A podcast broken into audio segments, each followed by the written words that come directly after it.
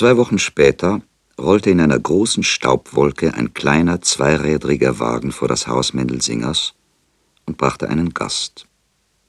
Es war Kapturak. Er berichtete, dass die Papiere bereit waren. Sollte eine Antwort in vier Wochen von Shemaria, genannt Sam, aus Amerika kommen, so würde die Abreise der Familie Singer gesichert sein. Nur dieses hatte Kapturak sagen wollen, und dass ein Vorschuss von 20 Rubeln ihm angenehmer wäre, als wenn er das Geld später von der Summe Schemarias abziehen müsste. Deborah ging in die Rumpelkammer aus faulen Holzplanken, die in dem kleinen Hof stand, zog die Bluse über den Kopf, holte ein verknotetes Taschentuch aus dem Busen und zählte sich acht harte Rubel in die Hand. Dann stülpte sie die Bluse wieder über, ging ins Haus und sagte zu Kapturak, das ist alles, was ich bei den Nachbarn auftreiben konnte. Sie müssen sich damit zufrieden geben. Einer alten Kundschaft sieht man was nach, sagte Kapturak, schwang sich auf sein federleichtes gelbes Wägelchen und verschwand alsbald in einer Staubwolke. Kapturak war bei Mendel Singer, riefen die Leute im Städtchen. Mendel fährt nach Amerika. In der Tat begann bereits die Reise Mendelsingers nach Amerika. Alle Leute gaben ihm Ratschläge gegen die Seekrankheit. Ein paar Käufer erschienen, Mendels Häuschen zu besichtigen. Man war bereit, tausend Rubel dafür zu zahlen, eine Summe, für die Deborah fünf Jahre ihres Lebens gegeben hätte. Mendelsinger aber sagte, Weißt du, Deborah, dass Menuchim zurückbleiben muss? Bei wem wird er bleiben? Billis verheiratet im nächsten Monat seine Tochter an den Musikanten Vogel. Bis sie ein Kind bekommen, können die jungen Leute Menuchim behalten. Dafür geben wir ihnen die Wohnung und wir nehmen kein Geld. Ist es schon für dich eine ausgemachte Sache, dass Menuchim zurückbleibt? Es sind noch ein paar Wochen mindestens bis zu unserer Abreise. Bis dahin tut Gott sicher ein Wunder. Wenn Gott ein Wunder tun will, erwiderte Mendel, wird er es dich nicht vorher wissen lassen. Man muss hoffen. Fahren wir nicht nach Amerika, so geschieht ein Unglück mit Miriam. Fahren wir nach Amerika, so lassen wir hier Menuchim zurück. Sollen wir Miriam allein nach Amerika schicken? Wer weiß, was sie anstellt, allein unterwegs und allein in Amerika. Menuchim ist so krank, dass ihm nur ein Wunder helfen kann. Hilft ihm aber ein Wunder, so kann er uns folgen. Denn Amerika ist zwar sehr weit, aber es liegt dennoch nicht außerhalb dieser Welt. Deborah blieb still. Sie hörte die Worte des Rabbi von Klutschisk. Verlass ihn nicht. Bleibe bei ihm, als wenn er ein gesundes Kind wäre. Sie blieb nicht bei ihm. Lange Jahre, Tag und Nacht, Stunde um Stunde, hatte sie auf das verheißene Wunder gewartet. Die Toten im Jenseits halfen nicht, der Rabbi half nicht, Gott wollte nicht helfen. Ein Meer von Tränen hatte sie geweint, Nacht war in ihrem Herzen, Kummer in jeder Freude gewesen, seit Menochims Geburt. Alle Feste waren Qualen gewesen und alle Feiertage Trauertage. Es gab keinen Frühling mehr und keinen Sommer. Winter hießen alle Jahreszeiten. Die Sonne ging auf, aber sie wärmte nicht. Die Hoffnung allein wollte nicht sterben. Der bleibt ein Krüppel, sagten alle Nachbarn. Denn ihnen war kein Unglück zugestoßen. Und wer kein Unglück hat, glaubt nicht an Wunder. Auch wer Unglück hat, glaubt nicht an Wunder. Wunder geschahen vor ganz alten Zeiten, als die Juden noch in Palästina lebten. Seitdem sind keine mehr gewesen. Dennoch hatte man nicht mit Recht merkwürdige Taten des Rabbi von Klutschisk erzählt Hatte er nicht schon Blinde sehend gemacht und Gelähmte erlöst? Wie war es mit Nathan Pitscheniks Tochter? Verrückt war sie gewesen. Man brachte sie nach Klutschisk. Der Rabbi sah sie an, er sagte seinen Spruch. Dann spuckte er dreimal aus, und Pitscheniks Tochter ging frei, leicht und vernünftig nach Haus. Andere Menschen haben Glück, dachte Deborah. Für Wunder muss man auch Glück haben. Mendel Singers Kinder haben aber kein Glück. Sie sind eines Lehrers Kinder. Wenn du ein vernünftiger Mensch wärest, sagte sie zu Mendel, so würdest du morgen nach Klutschisk fahren und den Rabbi um Rat fragen. Ich? fragte Mendel. Was soll ich bei deinem Rabbi? Bist einmal dort gewesen, fahr noch einmal hin. Glaubst an ihn, dir wird er einen Rat geben. Du weißt, dass ich nichts davon halte. Kein Jude braucht einen Vermittler zum Herrn. Er erhört unsere Gebete, wenn wir nichts Unrechtes tun. Wenn wir aber Unrechtes tun, kann er uns strafen. Wofür straft er uns jetzt? Haben wir Unrecht getan? Warum ist er grausam? Du lästerst ihn, Deborah, lass mich in Ruhe, ich kann nicht länger mit dir reden. Und Mendel vertiefte sich in ein frommes Buch. Deborah griff nach ihrem Schal und ging hinaus. Draußen stand Mirjam. Sie stand da, gerötet von der untergehenden Sonne, in einem weißen Kleid, das jetzt orangen schimmerte, mit ihren glatten, glänzenden, schwarzen Haaren, und sah geradeaus in die untergehende Sonne mit ihren großen schwarzen Augen, die sie weit offen hielt, obwohl sie die Sonne ja blenden musste. Sie ist schön, dachte Deborah. So schön bin ich auch einmal gewesen, so schön wie meine Tochter. Was ist aus mir geworden? Mendelsingers Frau bin ich geworden. Mirjam geht mit einem Kosaken. Sie ist schön. Vielleicht hat sie recht. Mirjam schien ihre Mutter nicht zu sehen. Sie beobachtete mit leidenschaftlicher Genauigkeit die glühende Sonne, die jetzt hinter einem schweren, violetten Wall von Wolken versinken wollte.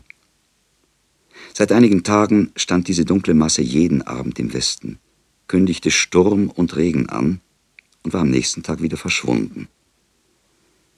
Miriam hatte beobachtet, dass in dem Augenblick, in dem die Sonne untergetaucht war, drüben in der Kavalleriekaserne die Soldaten zu singen begannen. Eine ganze Sotnia begann zu singen, immer dasselbe Lied. Polubil ja tibia za tvoju krasotu. Der Dienst war zu Ende. Die Kosaken begrüßten den Abend. Mirjam wiederholte summend den Text des Liedes, von dem sie nur die ersten zwei Verse kannte. Ich habe dich lieb gewonnen, deiner Schönheit wegen. Ihr galt das Lied einer ganzen Sotnia. Hundert Männer sangen ihr zu. Eine halbe Stunde später traf sie sich mit einem von ihnen oder auch mit zweien. Manchmal kamen drei. Sie erblickte die Mutter, blieb ruhig stehen, wusste, dass Deborah herüberkommen würde. Seit Wochen wagte die Mutter nicht mehr, Mirjam zu rufen. Es war, als ginge von Mirjam selbst ein Teil des Schreckens aus, der die Kosaken umgab. Als stünde die Tochter schon unter dem Schutz der fremden und wilden Kaserne. Nein, Deborah rief Mirjam nicht mehr. Deborah kam zu Mirjam. Deborah in einem alten Schal stand alt, hässlich, ängstlich vor der goldüberglänzten Mirjam hielt ein am Rande des hölzernen Bürgersteigs, als befolgte sie ein altes Gesetz, das den hässlichen Müttern befahl, einen halben Werst tiefer zu stehen als die schönen Töchter. Der Vater ist bös, Mirjam, sagte Deborah. Lass ihn böse sein, erwiderte Mirjam, deinen Mendelsinger. Zum ersten Mal hörte Deborah den Namen des Vaters aus dem Munde eines ihrer Kinder. Einen Augenblick schien es ihr, dass hier eine Fremde sprach, nicht Mendels Kind, eine Fremde. Weshalb sollte sie auch Vater sagen? Deborah wollte umkehren, sie hatte sich geirrt, sie hatte zu einem fremden Menschen gesprochen. Sie machte eine kurze Wendung. Bleib, befahl Mirjam. Und Deborah fiel es zum ersten Mal auf, mit welch harter Stimme ihre Tochter sprach. Eine kupferne Stimme, dachte Deborah. Sie klang wie eine der gehassten und gefürchteten Kirchenglocken. Bleib hier, Mutter, wiederholte Mirjam. Lass ihn allein, deinen Mann. Fahr mit mir nach Amerika. Lass Mendelsinger und Menuchim, den Idioten, hier. Ich habe ihn gebeten, zum Rabbi zu fahren, er will nicht. Allein fahre ich nicht mehr nach Klutschisk, ich habe Angst. Einmal schon hat er mir verboten, Menuchim zu lassen, und wenn seine Krankheit Jahre dauern sollte, was soll ich ihm sagen, Mirjam? Soll ich ihm sagen, dass wir deinetwegen wegfahren müssen, weil du, weil du, weil ich mich mit Kosaken abgebe? ergänzte Mirjam, ohne sich zu rühren. Und sie fuhr fort. Sag ihm, was du willst, es soll mich gar nichts angehen. In Amerika werde ich noch eher tun, was ich will. Weil du einen Mendel Singer geheiratet hast, muss ich nicht auch einen heiraten. Hast du einen besseren Mann für mich, was? Hast du eine Mitgift für deine Tochter? Mirjam erhob ihre Stimme nicht, auch ihre Fragen klangen nicht wie Fragen. Es war, als spräche sie gleichgültige Dinge, als gäbe sie Auskunft über die Preise des Grünzeugs und der Eier. Sie hat recht, dachte Deborah. Hilf, guter Gott, sie hat recht. Alle guten Geister, rief Deborah zu Hilfe, denn sie fühlte, dass sie ihrer Tochter Recht geben musste. Sie selbst sprach aus ihrer Tochter. Deborah begann, ebenso vor sich selbst Angst zu haben, wie sie noch vor einer kurzen Weile vor Mirjam Angst gehabt hatte. Bedrohliche Dinge ereigneten sich. Der Gesang der Soldaten klang unaufhörlich herüber noch ragte ein kleiner Streifen der roten Sonne über das Violett. Ich muss fort, sagte Mirjam, löste sich von der Mauer, an der sie gelehnt hatte. Leicht wie ein weißer Schmetterling flatterte sie vom Bürgersteig, ging mit raschen, koketten Füßen die Straßenmitte entlang, hinaus in die Richtung, in der die Kaserne lag, dem rufenden Gesang der Kosaken entgegen. Fünfzig Schritte vor der Kaserne, in der Mitte des kleinen Pfades zwischen dem großen Wald und dem Getreide Sameschkins, erwartete sie Ivan. Wir fahren nach Amerika, sagte Mirjam. Wirst mich nicht vergessen, mahnte Ivan. Wirst immer um diese Stunde beim Untergang der Sonne an mich denken und nicht an die anderen. Und vielleicht, wenn Gott hilft, komme ich dir nach wirst mir schreiben. Pavel wird mir deine Briefe vorlesen. Schreib nicht zu viel geheime Dinge von uns beiden, sonst muss ich mich schämen. Er küsste Mirjam stark und viele Male. Seine Küsse knatterten wie Schüsse durch den Abend. Ein Teufelsmädel, dachte er. Nun fährt sie hin nach Amerika. Ich muss mir eine andere suchen. So schön wie die ist keine mehr. Noch vier Jahre muss ich dienen. Er war groß, bärenstark und schüchtern. Seine riesigen Hände zitterten, wenn er ein Mädchen anfassen sollte. Auch war er in der Liebe nicht heimisch. Alles hatte ihm Mirjam beigebracht. Auf was für Gedanken war sie nicht schon gekommen? Sie umarmten sich wie gestern und vorgestern mitten im Feld, eingebettet zwischen den Früchten der Erde, umgeben und überwölbt von dem schweren Korn. Willig legten sich die Ähren hin, wenn Mirjam und Ivan niedersanken.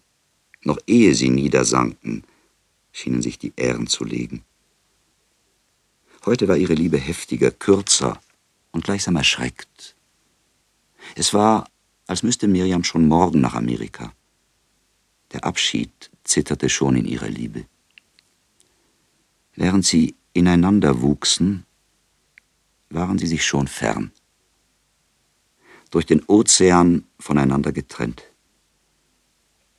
Wie gut, dachte Mirjam, dass nicht er fährt, dass nicht ich zurückbleibe. Sie lagen lange matt, hilflos, stumm, wie schwer Verwundete. Tausend Gedanken schwankten durch ihre Hirne. Sie merkten nicht den Regen, der endlich gekommen war. Er hatte sachte und tückisch begonnen. Es dauerte lange, bis seine Tropfen schwer genug waren, das dichte goldene Gehege der Ähren zu durchbrechen. Plötzlich waren sie den strömenden Wassern preisgegeben. Sie erwachten, begannen zu laufen. Der Regen verwirrte sie, verwandelte die Welt vollends, nahm ihnen den Sinn für die Zeit. Sie dachten, es sei schon spät. Sie lauschten, ob sie die Glocken vom Turm hören würden. Aber nur der Regen rauschte, immer dichter, immer dichter. Alle anderen Stimmen der Nacht waren unheimlich verstummt. Sie küssten sich auf die nassen Gesichter, drückten sich die Hände. Wasser war zwischen ihnen. Keins von den beiden konnte den Körper des anderen fühlen. Hastig nahm sie Abschied, ihre Wege trennten sich. Schon war Ivan in Regen eingehüllt und unsichtbar. Nie mehr werde ich ihn sehen, dachte Mirjam, während sie nach Hause lief. Die Ernte kommt. Morgen werden die Bauern erschrecken, weil ein Regen mehrere bringt. Sie kam nach Hause, wartete eine Weile unter dem Dachvorsprung, als wäre es möglich, in einer kurzen Minute trocken zu werden. Sie entschloss sich ins Zimmer zu treten. Finster war es. Alle schliefen schon. Sie legte sich leise, nass wie sie war. Sie ließ ihre Kleider am Körper trocknen und rührte sich nicht mehr. Draußen rauschte der Regen. Alle wussten schon, dass Mendel nach Amerika ging. Ein Schüler nach dem anderen blieb vom Unterricht weg. Jetzt waren es nur noch fünf Knaben. Auch sie kamen nicht zu regelmäßigen Zeiten. Die Papiere hatte Kapturak noch nicht gebracht, die Schiffskarte hatte Sam noch nicht geschickt. Aber schon begann das Haus Mendelsinger zu zerfallen. Wie morsch muss es doch gewesen sein, dachte Mendel. Es ist morsch gewesen, man hat es nicht gewusst. Wer nicht Acht geben kann, gleicht einem Tauben und ist schlimmer daran als ein Tauber. So steht es irgendwo geschrieben. Hier war mein Großvater Lehrer, hier war mein Vater Lehrer, hier war ich ein Lehrer. Jetzt fahre ich nach Amerika. Meinen Sohn Jonas haben die Kosaken genommen. Mirjam wollen sie mir nehmen. Menuchim. Was wird mit Menuchim? Noch am Abend dieses Tages begab er sich zu der Familie Billis. Es war eine frohe Familie. Es schien Mendel Singer, dass sie unverdient viel Glück hatte. Alle Töchter waren verheiratet, bis auf die jüngste, der er eben sein Haus anbieten wollte. Alle drei Söhne waren dem Militär entgangen und in die Welt gefahren, der eine nach Hamburg, der andere nach Kalifornien, der dritte nach Paris. Es war eine fröhliche Familie. Gottes Hand ruhte über ihr. Sie lag wohl gebettet in Gottes breiter Hand. Der alte Billis war immer heiter.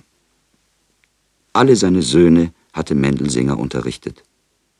Der alte Billis war ein Schüler des alten Singer gewesen. Weil sie einander schon so lange kannten, glaubte Mendel ein kleines Anrecht an dem Glück der Fremden zu haben. Der Familie Billis, sie lebten nicht im Überfluss, gefiel der Vorschlag Mendelsingers.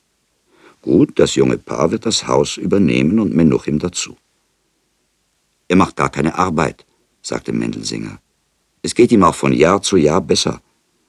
Bald wird er mit Gottes Hilfe ganz gesund sein. Dann wird mein älterer Sohn Schemaria herüberkommen, oder er wird jemanden schicken und Menuchim nach Amerika bringen. Und was hört ihr von Jonas? fragte der alte Billis. Mendel hatte schon lange nichts von seinem Kosaken gehört, wie er ihn im Stillen nannte, nicht ohne Verachtung, aber auch nicht ohne Stolz. Dennoch antwortete er, lauter Gutes. Er hat lesen und schreiben gelernt und er ist befördert worden. Wenn er kein Jude wäre, wer weiß, vielleicht wäre er schon Offizier. Es war Mendel unmöglich, im Angesicht dieser glücklichen Familie mit dem schweren Übergewicht seines großen Unglücks auf dem Rücken dazustehen.